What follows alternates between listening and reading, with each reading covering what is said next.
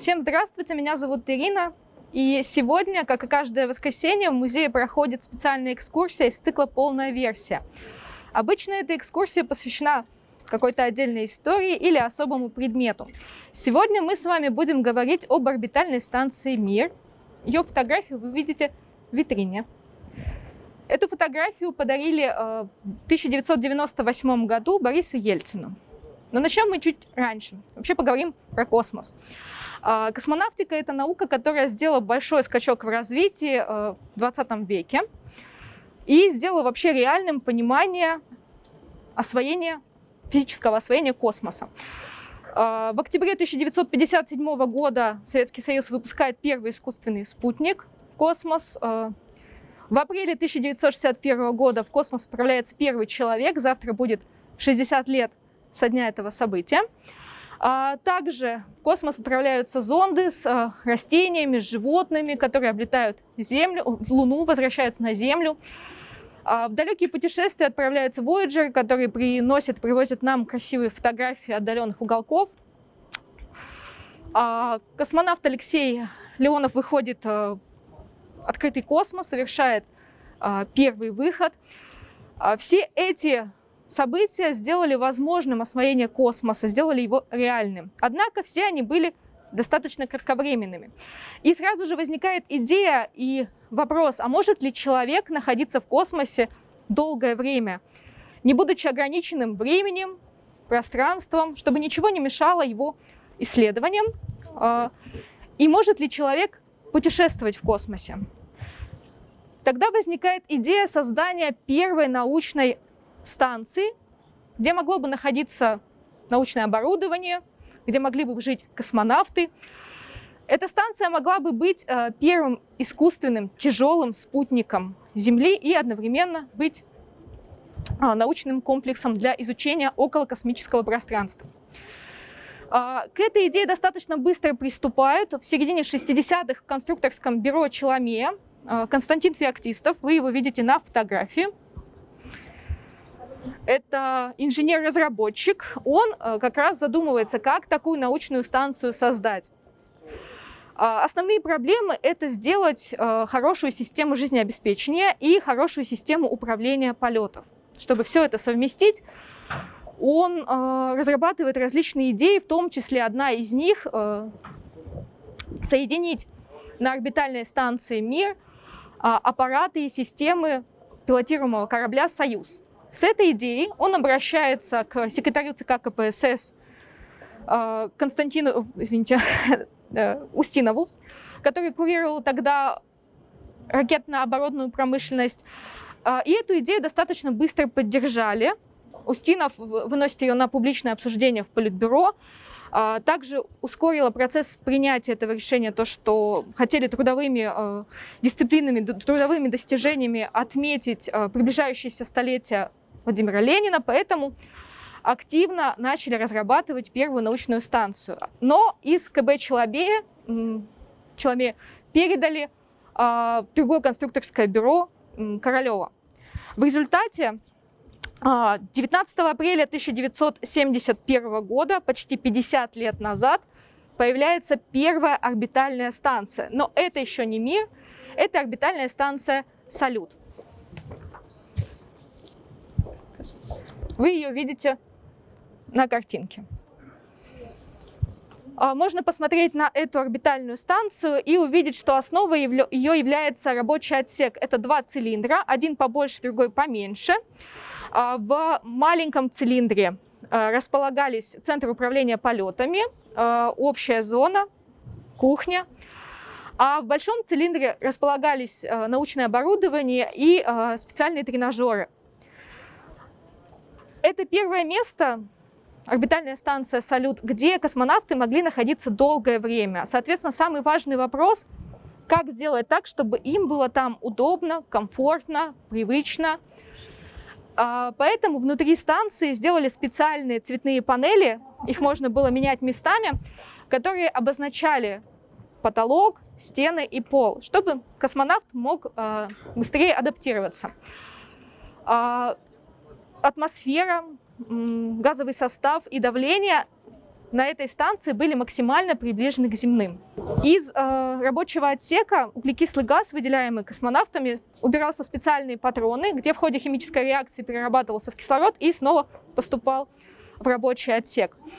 Если посмотреть на э, салют снаружи, то мы видим, что он э, покрыт специальным э, экранно-вакуумным э, покрытием изоляции, э, которая нужна для того, чтобы обеспечить сохранность а, орбитальной станции, а, защитить от перегрева, когда станция находится на освещаемой Солнцем стороне, и от переохлаждения, когда станция находится в тени а, Земли. Также этот эта специальная изоляция была нужна для защиты от микрометеоритов. Салют-1 — это первая орбитальная станция, которая появилась 50 лет назад. Она была выведена на орбиту Земли специальной тяжелой ракетой-носителем «Протон». Мы видим ее на макете. Чуть позже мы с вами вернемся. А, нумерация говорит о том, что салютов было несколько, действительно, а, в течение 80-х и в начале 90-х. Их было несколько, 70-е, 80-е. А, их было 7. Но спустя 5 лет запуска первой станции «Салют-1» возникла, появилась новая идея создать станцию нового типа – которая состояла бы из нескольких частей и могла собираться из них все больше и больше. Таким образом появилась э, идея создания многомодульной станции, и вот она уже получила имя «Мир». А, в 1976 году в научно-производственном объединении «Энергия» имени Королева появляется идея а, о создании многомодульной станции. В 1978 году появляется первый проект, в 79-м начинают уже производить э, базовый модуль и э, научное и бортовое оборудование. Но в какой-то момент, точнее к 84 году, разработки и производство резко сворачивают в связи с тем, что все силы космической промышленности были брошены на создание транспортной системы «Энергия Буран». Возможно, вы о ней слышали. Мы видим многоразовый э, транспортный корабль «Буран» на картинке. Хорошо. Все силы были брошены на создание э, транспортной системы «Энергия Буран».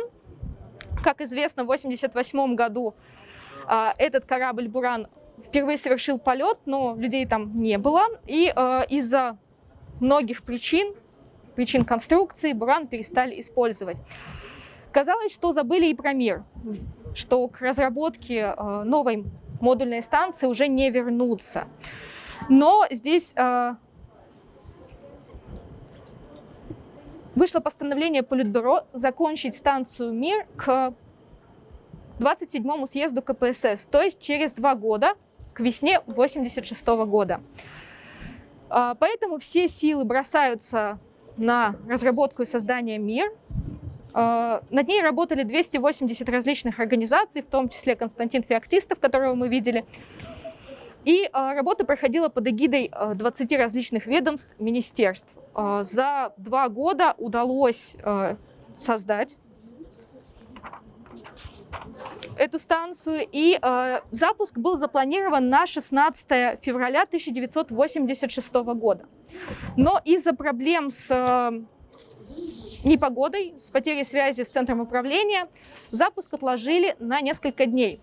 Только 20 февраля 1986 э, года э, тяжелая ракета-носитель «Протон» выводит на орбиту Земли базовый модуль станции. Мы видим перед нами ракета-носитель «Протон» и базовый модуль. В самом начале весила она около 20 э, тысяч килограмм первый базовый модуль. Однако э, заселиться сразу туда люди не могли. Рассчитана она была на 2-3 человека э, постоянного пребывания. Однако э, внутри могло находиться до 6 людей во время пересменки, когда приезжала одна экспедиция и менялась на другую. Заехать сразу, заселиться космонавты не смогли по причине того, что не все системы жизнедеятельности работали, и еще не была налажена система управления полетом. Только в начале марта отправляется первая экспедиция э, в составе Леонида Кизима и Владимира Соловьева. Они отправляются на станцию «Мир» на корабле «Союз».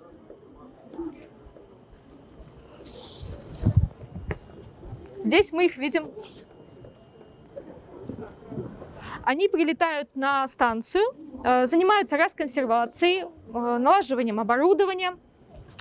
И э, в это же время они совершили первый перелет со станции «Мир», только что запущенной, на работающую станцию «Салют-7». Это первый единственный полет между станциями для того, чтобы забрать научное оборудование с Салют-7 и перевести на мир. Это около 350-400 килограмм было перевезено.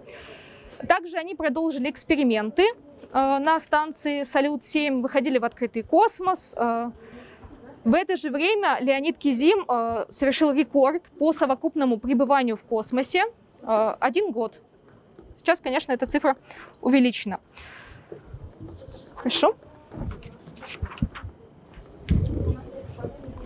Что же представляет из себя станция «Мир»? Перед нами на картинке схема. По сути дела, базовый блок, то, что было выведено в феврале 1986 года на орбиту, это тот же самый Салют-7, тот же самый рабочий отсек. Поэтому космонавтам было все знакомо, все привычно, они уже адаптировались за это время работы.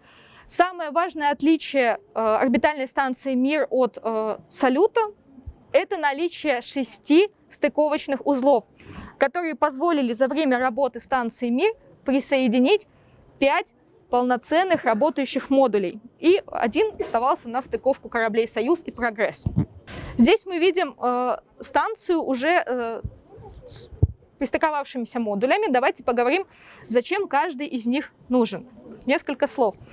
Э, первый модуль, который был выведен спустя год, в 1987 году, это «Квант-1».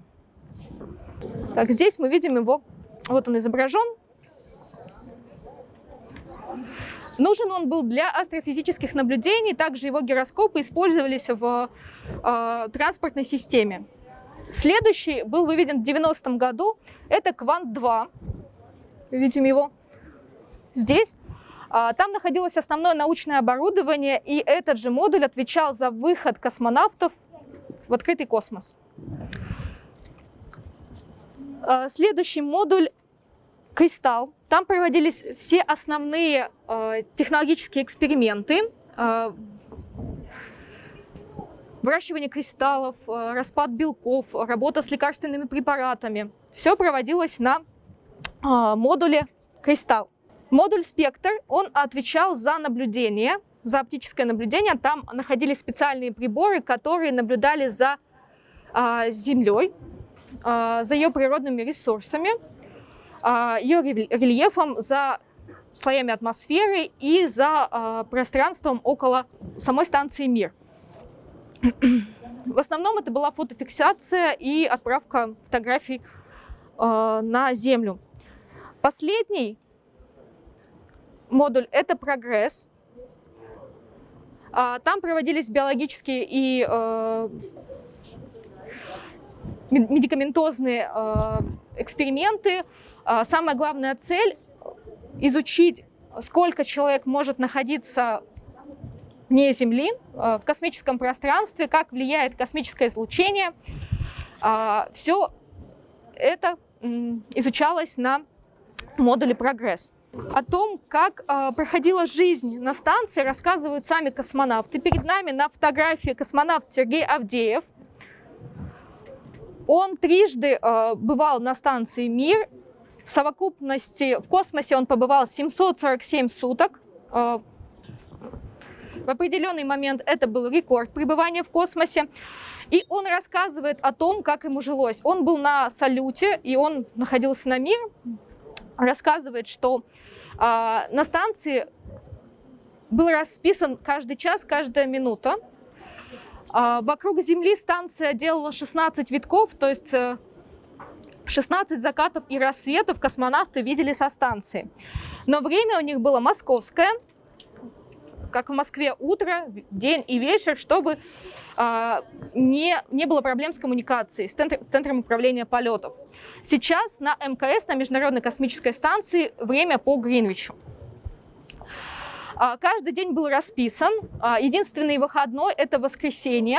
Был посвящен чтению писем от родственников, которые приходили на грузовом корабле «Прогресс». А, некоторые читали книги, некоторые слушали музыку. Но в воскресенье они старались прибираться на станции, поддерживать порядок. Остальное время, остальные дни – это различные эксперименты, исследования, и это физические упражнения на тренажерах. Особенно тренировали руки, потому что нужна была сильная физическая сила для выходов в открытый космос. А, на грузовых кораблях «Прогресс» доставлялись а, еда, вода, баллоны с воздухом, письма от родственников. А, попадая на станцию, практически каждый человек, каждый второй космонавт сталкивается с космической болезнью. Во многом она похожа на морскую болезнь. Это головокружение, потеря аппетита, потеря ориентации в пространстве, тошнота и даже э, визуальные галлюцинации. Но все эти симптомы проходят на третий-четвертый день полета, и в дальнейшем он продолжается нормально. Однако после возвращения на Землю в условиях земного притяжения космонавты часто переживают те же самые а, симптомы. А, самое большое впечатление по воспоминанию Сергея Авдеева это вид Земли из космоса. Наблюдать ее со стороны э, это тот первый опыт, с которым сталкиваются космонавты, и он оказывается наиболее сильным, чем э, невесомость и э, даже чем выход в открытый космос. Хорошо. Следующий космонавт Валерий Поляков. Ему тоже принадлежит мировой рекорд – который не побит до сих пор. А, Валерий Поляков – это космонавт-медик. И его задача в 1995 году была поставлена так. Изучить, насколько долго человек может находиться в космосе непрерывно. И тогда, в 1995 году, в ходе своей экспедиции, он поставил мировой рекорд, непревзойденный до сих пор. Он э, находился в космосе более суток. 430, э, более года, извините, 437 суток, 18 часов. В какой-то момент в Центре управления полетов шутили, что э, Полякова просто забыли на станции «Мир» и э, забыли забрать, э, поэтому он так долго. На самом деле он изучал эффект э, космического излучения, и э, его экспедиция 437 суток – это время, за которое можно было э, совершить путешествие на Марс. То есть технически человек при должной подготовке может без вреда для здоровья осуществить перелет на Марс. Хорошо. После возвращения со станции Мир он продолжил работу и занимался подготовкой космонавтов к последующим полетам. Еще один космонавт, о котором хотелось бы сказать подробнее, это Александр Серебров. Он совершил несколько полетов в космос. А, первый он совершил в 1982 году а, на корабле «Союз». А, в 90-м году он оказался на станции «Мир». Хорошо. Тогда он пять раз а, выходил в открытый космос, в том числе для проведения эксперимента. Перед нами Александр Серебров на космическом мотоцикле. Так называли прибор, аппарат для самостоятельного перемещения космонавтов в космосе. По сути дела, это реактивный рюкзак, э, э, рюкзак-мотоцикл с возможностью сидения. А на этом мотоцикле Александр Серебров 40 минут находился в открытом космосе. А, устройство развивало скорость до 35 метров в секунду. Это очень большая скорость. В какой-то момент он отлетел настолько далеко от станции «Мир», что а, его коллега испугался и призвал вернуться обратно. Несколько раз а, в своем полете он облетел станцию вокруг, И а, по его воспоминаниям полет проходил достаточно комфортно, удобно. Единственное, что находясь на этом мотоцикле, он сильно замерз. В 1994 году он а, вновь а, побывал на станции «Мир» длительной экспедиции, снова выходит в открытый космос пять раз. В совокупности количество выходов достигло 10 раз. Это был рекорд в 1994 году. Сейчас эта цифра не, не намного увеличена но за этот рекорд, вошедший в книгу рекордов Гиннесса, он был награжден Орденом Дружбы. В 1994 году он встретился с президентом России Борисом Ельциным, э, награжден орденом. В ответ э, Борису Ельцину он преподнес э, подарок, который находится у нас в витрине. Здесь вы видите элементы скафандра космонавта Александра Сереброва. Перед нами гермошлем, перчатка. И если заглянуть под шлем, вы можете увидеть снимок, сделанный в открытом космосе. Можете заглянуть? Александр Серебров и Борис Ельцин поддерживали теплые дружественные отношения. Они обменивались подарками, поздравлениями к дню рождения, письмами. Здесь вы можете увидеть несколько фотографий, адресованных Борису Ельцину и Наине Иосифовне, супруге Бориса Ельцина. И поздравления с днем рождения. Это сохранившиеся документы в нашем архиве. Хорошо? Угу, спасибо. Еще один э, космонавт, с которым связана интересная история, это Юрий Батурин. Э, дело в том, что э, Юрий Батурин в молодости имел мечту стать космонавтом, но э, не получилось с первого раза. Он сделал успешную карьеру политиком. В 90-м году он был помощником президента Советского Союза Михаила Горбачева. Позже он становится помощником президента России э, Бориса Ельцина. Но свою мечту стать космонавтом, несмотря на успешную политическую карьеру, он не оставляет. И в 1998 году, когда ему было уже почти 50 лет, он решает вновь вернуться к ней и приходит в Центр подготовки космонавтов имени Юрия Гагарина. Начинает заниматься, и свой первый полет он совершает в 1998 году, как раз он улетает на станцию «Мир», в рамках своей рабочей экспедиции. С этой станции он присылает, можно сказать, своему бывшему руководителю Борису Ельцину а, памятные открытки с фотографиями, подписями. Здесь вы можете их посмотреть. А, свою вторую экспедицию он совершил уже на МКС, Международную космическую станцию, вместе с американским туристом. И туристы были на станции «Мир» в том числе. Первые коммерческие полеты состоялись еще в Советском Союзе. В 1987 году э, компания Tokyo Broadcasting System, это телерадиокорпорация японская, имеющая международный статус, приезжала на Байконур э, снимать запуск корабля «Союз». И э, среди руководства этой компании родилась идея, можно ли отправить в космос журналиста ТБС этой компании. А, естественно, не бесплатно. С этой идеей ТБС обратились к советскому руководству, и через несколько, некоторое время они получили ответ, что это вполне возможно. Таким образом, ТБС э, решили отметить свой юбилей. Э, они провели кастинг среди всех своих сотрудников. Э, 160, из, из 162 человек были отобраны э, двое – а, Тоихира Акияма, здесь мы видим его на фотографии. Это уже такой взрослый человек, на момент полета в космос ему было 48 лет. И более молодая его коллега, 26-летняя Рёко Кикучи. Именно их по сложным-сложным э, медицинским э, испытаниям отобрали. Они э, прибыли на тренировки в Центр подготовки полетов э, имени Гагарина. Не, некоторое время тренировались и э, должны были полететь в космос. Э, кто из них до последнего момента было неизвестно, но э, по случаю Рёко Кикучи э, была увезена в больницу с аппендицитом, и полететь в космос она не смогла. Ее заменил коллега Тайохиро Якияма.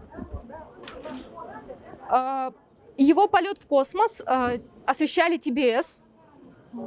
С момента запуска «Союз» э, с космодрома Байконур а, он вел эфиры а, со станции «Мир».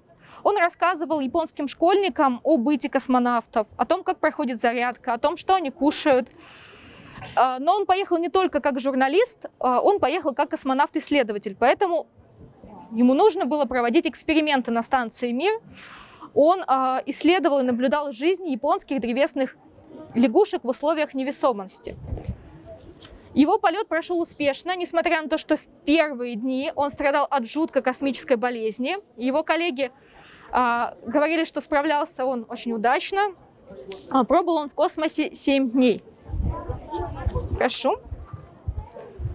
Причем его возвращение обратно показывали в прямом эфире. Мы видим кадры, как раз, когда он возвращается.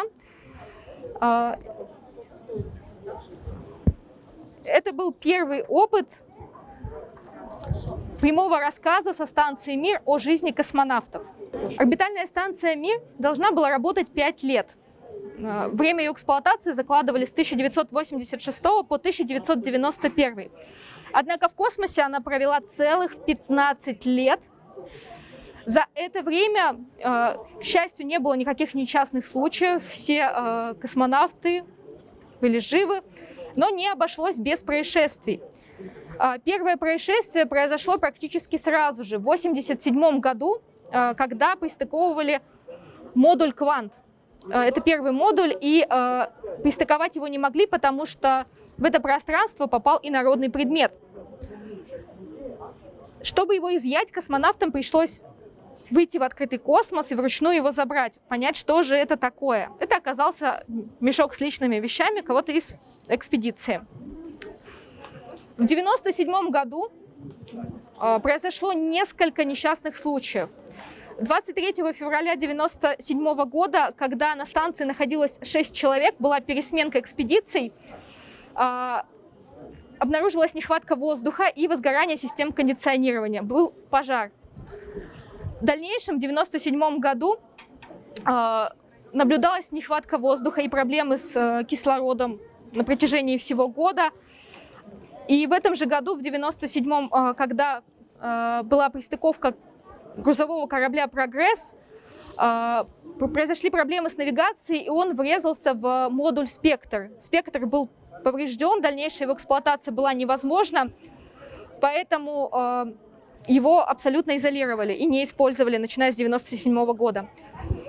А, понимая, что ресурсы станции, они истощены, и использовать ее в дальнейшем становится небезопасно, руководство принимает решение о затоплении станции. Последняя экспедиция была совершена в 2000 году. Она длилась более 100 дней. А в марте 2001 года станцию «Мир» затопили в Тихом океане, в месте, которое называется кладбище космических кораблей. К этому моменту э, уже активно функционировала МКС, Международная космическая станция, проект, который был заложен еще в далеком 92-93 году, и э, МКС стала продолжением э, работы орбитальной станции МИР, точнее, российская часть «Заря», которая была выведена в 98 году. История орбитальной станции «Мир», о которой мы сегодня говорим, которую мы видим, к сожалению, была э, завершена в 2001 году. Как вспоминают многие космонавты, кто работал там, э, при, затоплении, при затоплении остались их личные вещи, э, например, костюм Деда Мороза, с помощью которого они поздравляли э, жителей Земли. На этом мы завершаем наш рассказ. Благодарю вас за внимание. Если у вас есть какие-то вопросы, я с удовольствием их отвечу, на них отвечу в частном порядке. Спасибо большое.